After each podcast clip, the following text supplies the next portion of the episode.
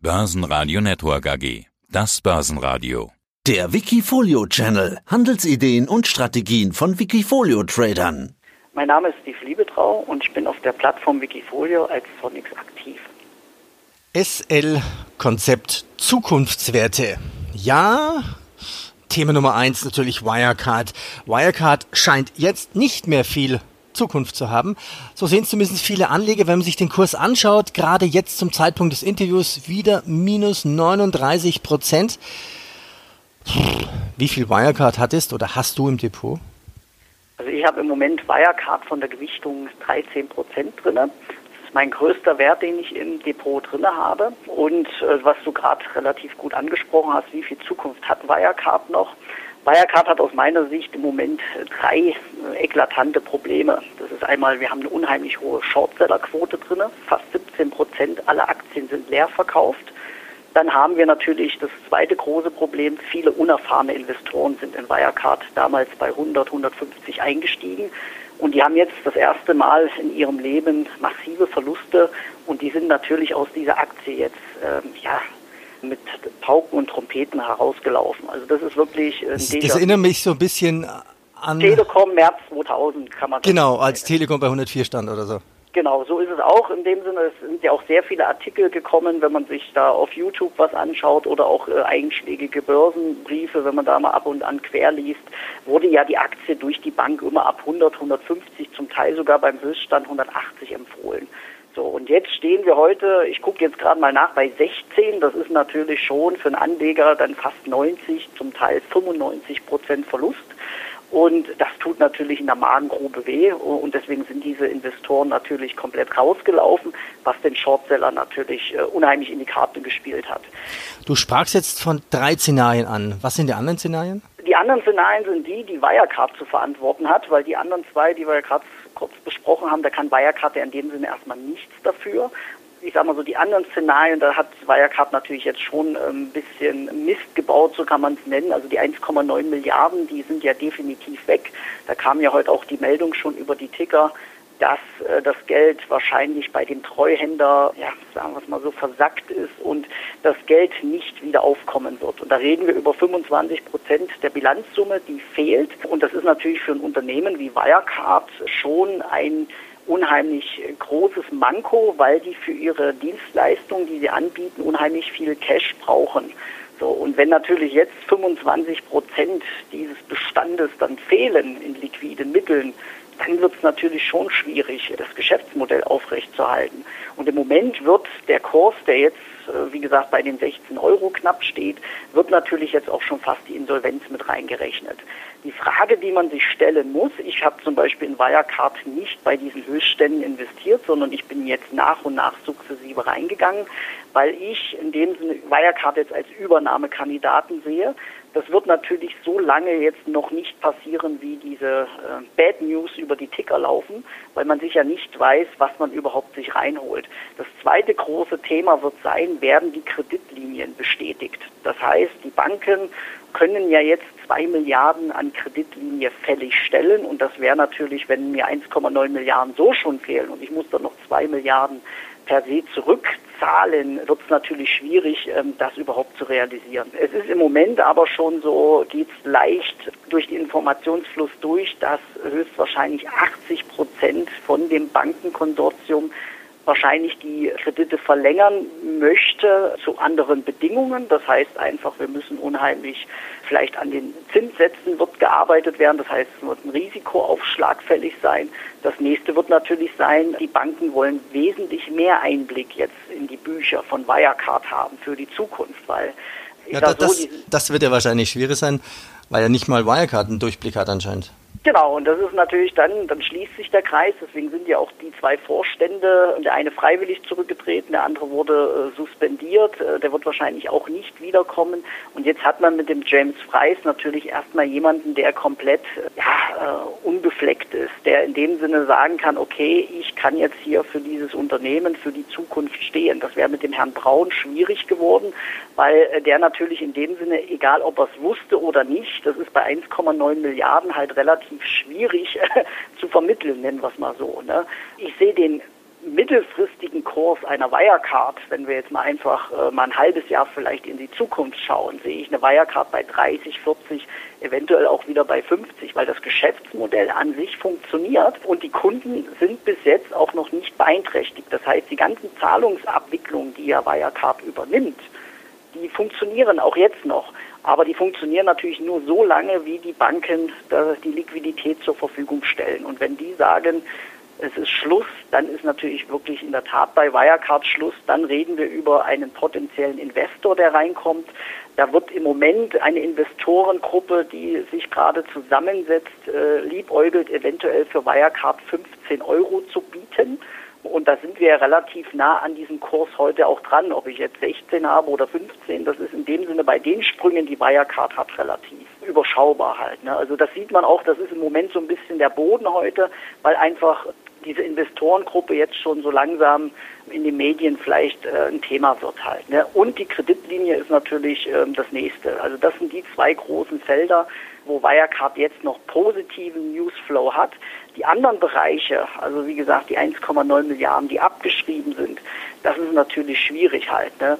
Was ganz wichtig ist, ist auch die Rolle von Ernst Young. Die haben ja die Abschlüsse in den letzten Jahren immer bestätigt und im Grunde ist das Ganze jetzt nur aufgepoppt, weil KPMG durch die Sonderprüfung in dem Sinne dort gesagt hat, das funktioniert nicht so richtig, da müsst ihr noch nacharbeiten. Das, wir kriegen hier keine Informationen, die wir für unseren Sonderbericht brauchen. Und dadurch musste Ernst Young nochmal in die Nachbearbeitung gehen. Und dann hat man festgestellt, oh, die Bankbestätigung ist gefälscht. Und das war natürlich ein absoluter Worst-Case-Szenario. Auch für Ernst Young wird es unheimlich problematisch werden, weil die in dem Sinne dort mit drinne sind. Ne? Unabhängig davon hat Ernst Young aber jetzt schon die Umsätze und Gewinne, die wurden bestätigt. Das heißt, das wäre natürlich der Super-GAU, hätte jetzt durch diese Sonderprüfung durch KPMG und Ernst Young wurde festgestellt werden, dass die Umsätze und Gewinne auch gar nicht geflossen wären. Dann hätte Wirecard natürlich ein essentielles Problem und dann wäre es eigentlich direkt ein Insolvenzfall. Bin ja erstaunt, du bist ja top informiert über Wirecard. Deine Argumente waren jetzt drei Stück. Also einmal Shorties, dann Cash und die Kreditlinien.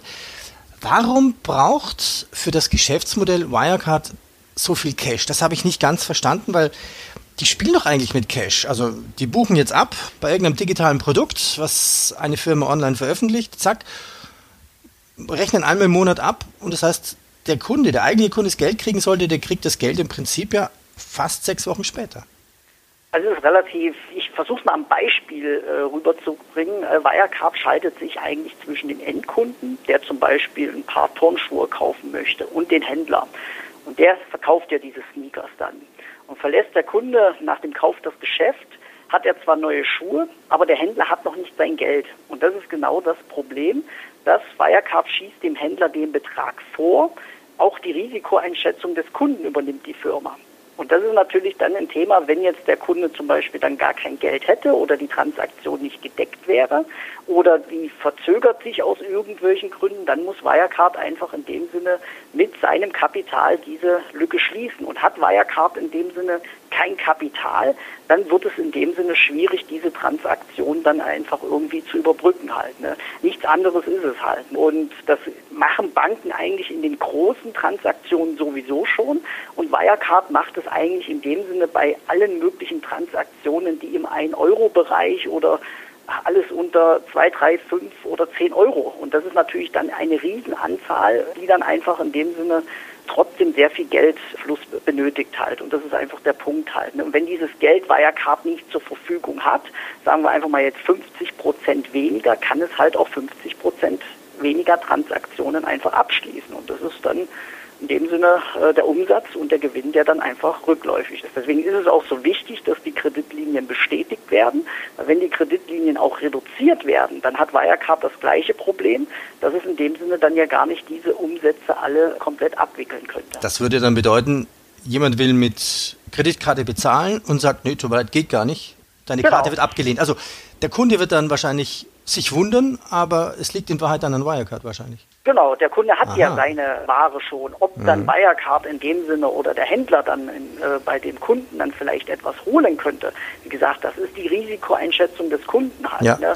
Ähm, das, das ist dann immer einzelfallabhängig halt. Ne? Und diese Risikoeinschätzung des Kunden übernimmt natürlich auch Wirecard, dass einfach geprüft wird, sind die Bonitätsmerkmale vorhanden, passt das, können wir die Transaktion so machen, wie wir sie möchten. Und das läuft natürlich in, ich sage so, wir haben das jetzt relativ groß beschrieben. Das läuft natürlich im Hintergrund mit sehr vielen Algorithmen auch ab, wo man einfach in dem Sinne auf Rating- und Scoring-Tabellen halt schaut und dann guckt man einfach, in welches Raster fällt der Kunde jetzt rein.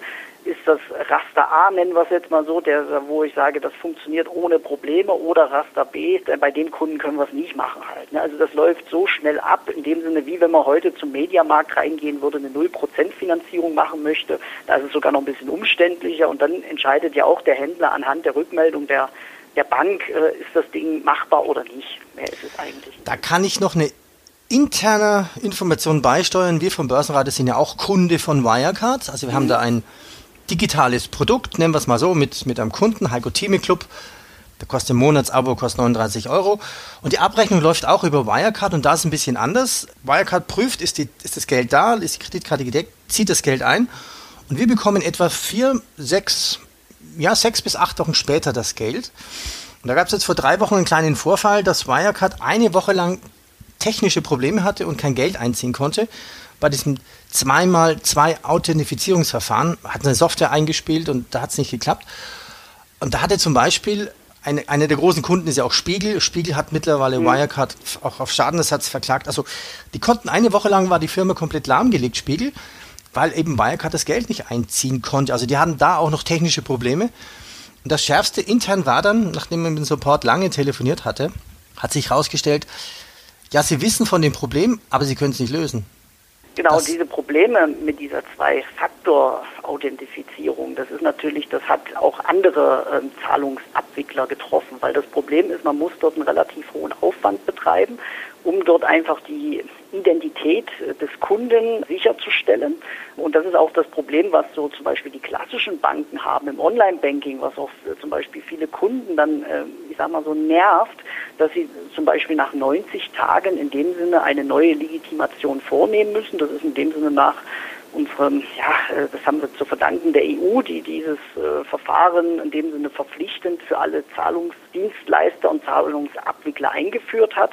Und das funktioniert zum Teil in manchen Bereichen wirklich auch noch nicht reibungslos halt, ne? obwohl das jetzt eigentlich schon auch ein, ein Thema ist, was schon eigentlich ein paar Monate äh, her ist halt. Ne? Und das ist aber wirklich ein Problem, wo ich sage, da kann jetzt in dem Sinne Wirecard nicht viel dafür weil das Problem ist einfach, dass diese Bestimmungen natürlich einfach regulatorischer Art sind halt. Ne? Ähm, und das sind aber Sachen, ich sage so, die sind lösbar. Das heißt, ich sage so eine Bilanz, wo 1,9 Milliarden fehlen, das ist in dem Sinne nicht so leicht lösbar, weil es einfach in dem Sinne, ähm, ja, das Geld ist ja weg. Ja, ich, ich wollte aber auf einen anderen Punkt her heraus. Das hat ja nicht nur uns getroffen, wir sind ein bisschen ein kleiner Pups gegen Spiegel oder mhm. es hat Süddeutsche getroffen, FAZ. Das sind hunderte Millionen, die da eine Woche lang auf Halde waren. Und man sieht das technische Chaos auch, das Wirecard hat. Also wirklich gute Mitarbeiter hatten mittlerweile das Unternehmen schon längst verlassen, hat man jetzt im Nachgang so ein bisschen rausgehört von dem Support-Mitarbeiter. Wenn ich einen Support anrufe und sage, pass auf, ja, wir wissen von dem Problem, was ich, die Festplatte der Surfer ist kaputt, wir reparieren, dann rechnen wir, nächsten Tag geht's wieder, dann ist es okay. Aber wenn ich eine Antwort habe, so, sorry, keiner kann das Problem lösen momentan, dann ist es schon eine verdächtige Geschichte. Also das ist natürlich kritisch zu sehen. Ich sage so, man müsste jetzt in diesem Fall wirklich prüfen, ist es in dem Sinne wirklich äh, praktisch technischer Natur? Ich sage so, das kann ich in dem Sinne ein bisschen bestätigen, weil wirklich auch andere Zahlungsabwickler diese Probleme hatten. Also das ist einfach so. Das Problem ist natürlich, das, was du jetzt ansprichst, ist dann auf mittelfristiger Hinsicht dort einfach eine Besserung in Sicht. Das heißt, wird irgendwann dort die Qualität hergestellt, dass ich sage, wenn so ein Problem vielleicht mal wieder auftritt, was ja durchaus sein kann halt, ne, dann muss einfach dort irgendwo eine Backup-Strategie möglich sein, dass ich sage, ich kann dort irgendwo dann noch Notfalltransaktionen abwickeln. Ähm, die Mitarbeiter müssen natürlich einen gewissen Qualifikationsnachweis haben und dann, dann muss natürlich dann einfach die Basis da sein halt. Ne? Also ich sage so, das Problem haben wirklich mehrere Unternehmen aus der Branche. Das ist, man spart natürlich dort in dem Sinne auch immer gerne am Personal. Das ist im Moment ein bisschen so der Zeitgeist. Das ist natürlich auch ein Problem, was wir äh, gesellschaftlich haben, dass man versucht, immer alles irgendwie äh, wegzusparen in der Hinsicht. Und das ist natürlich dann, wenn es dann nicht funktioniert, schon ein Manko halt. Ne? Und äh, wenn die Basics nicht sitzen, ich sag so, dann ist es natürlich schwierig halt. Ne? Die letzten Wochen hat sich das aber bei Wirecard zumindest so weit stabilisiert, dass es da zumindest keine Beschwerden mehr von, äh, von Kunden halt gab. Also die ganz großen Kunden, es gibt ja dann noch zum Beispiel Aldi, die ja auch dort in dem Sinne Transaktionen äh, dort abwickeln. Das ist in dem Sinne dort, äh, ist das Kundenklientel ja zum Teil auch dann noch ein bisschen anders halt. Ne? Also da gab es auch gewisse Beschwerden werden, aber die sind jetzt in dem Sinne wieder komplett auf ein Normalniveau gesunken halt. Ne? Also ich sage immer so, man hat immer irgendwo eine gewisse kleine Prozentzahl an Sachen, wo es immer nicht so richtig hin funktioniert. Ähm, das ist einfach leider so. Ja, ähm, stimmt, da, da hast du recht. Es ist ja auch, was ich, du hast den schönsten Mercedes und musst trotzdem in die Werkstatt, weil da einfach irgendwas Defektes und ein Rückruf läuft. Ja. Äh, du hast ja nicht nur Wirecard im Depot, betrachten wir das Gesamtbild. SL Konzept Zukunftswerte. Du hast eine Performance seit 2016 von 44 Prozent. Die Corona-Delle ist ja auch wieder aufgeholt. Wäre da nicht Wirecard? Also da ist wieder ein Haken nach unten. Dieses SL Konzept Zukunftswerte. Für was steht eigentlich SL? Das ist mein Name, Steve Liebetrau. Für mehr okay, steht also eigentlich nicht. Kein technischer Hinweis. Hat Corona deine Strategie geändert?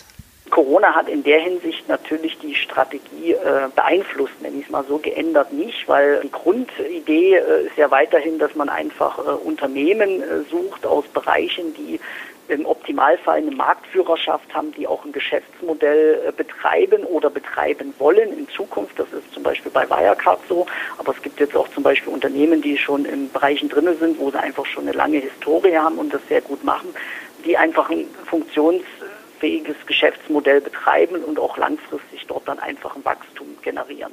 Und jetzt hat natürlich Corona in dem Sinne die Welt aus den Angeln gehoben. Das äh, kann man so sagen. Ich sage so, wenn wir mal jetzt die Zeit äh, sechs Monate zurückspielen würden, hätte ja keiner in Deutschland gedacht, dass wir mal so etwas hätten wie einen Lockdown, äh, chinesische Verhältnisse, dass die Leute per äh, Regierungsanweisung zu Hause bleiben. Also ich sage so, so ein Thema muss natürlich sich in der Anlagestrategie irgendwie widerspiegeln, weil ich sage so, das, was wir jetzt haben, ist auch Zeitgeschichte. Das gab es in dieser Form jetzt in Friedenszeiten noch nie. Und da muss man natürlich gucken, wie wird sich das langfristig auswirken. Aus meiner Sicht wird Corona-bedingt, es werden zwei Bereiche sein, die unheimlich profitieren werden. Das ist einmal der Technologiebereich. Die Digitalisierung wird jetzt noch mit einer Intensität äh, vorangetrieben, die vorher äh, schon hoch war, aber jetzt noch viel, viel höher ist. Und natürlich der ganze Bereich aus dem Gesundheitssektor. Weil wenn man sich vorstellt, es würde in einem oder in zwei Jahren ein Corona 2.0 geben, wird es für die Staaten unheimlich schwierig, einen Lockdown wieder durchzusetzen, weil die Bevölkerung dann einfach sagt, was habt ihr die anderthalb bis zwei Jahre bis heute denn gemacht? Wieso äh, habt ihr daraus nicht gelernt? Das heißt, diese Regierungen bräuchten sich überhaupt nicht zur Wahl stellen, weil das wäre in dem Sinne ein absolutes Worst-Case-Szenario.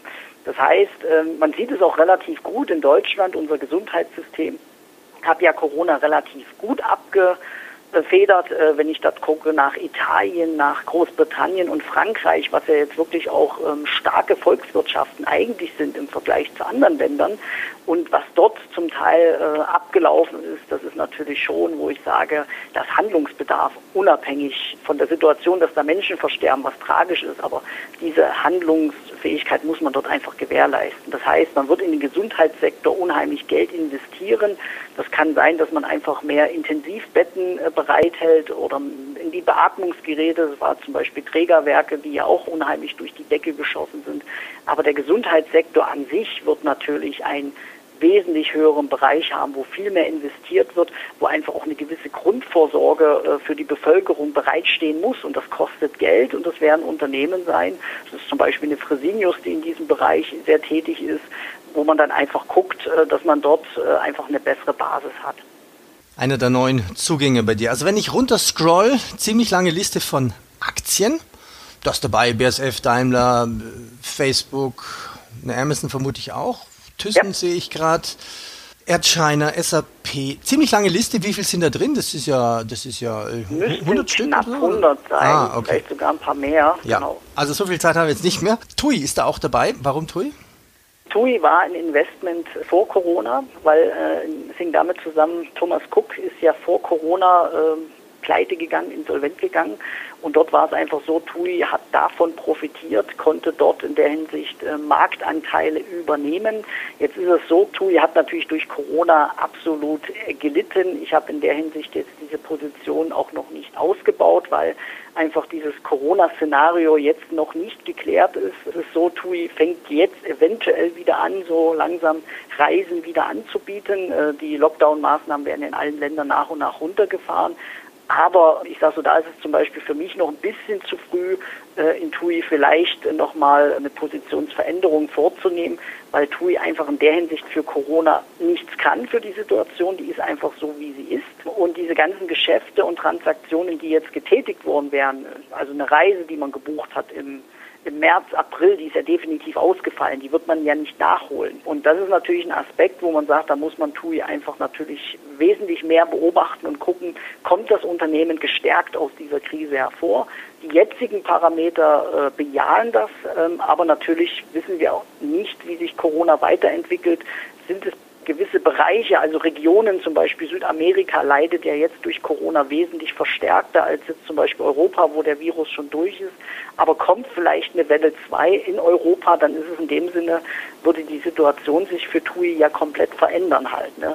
Und ähm, das ist jetzt natürlich noch nicht so richtig absehbar. Ich sehe TUI aber aus der Gesamtbranche als unheimlich stark an halt. Ne? Aber die Branche an sich leidet im Moment. Steve, vielen Dank. Danke für deine Einblicke. Ja, ich bedanke mich auch. Wikifolio.com Die Top-Trader-Strategie. Börsenradio Network AG. Das Börsenradio für Privatanleger.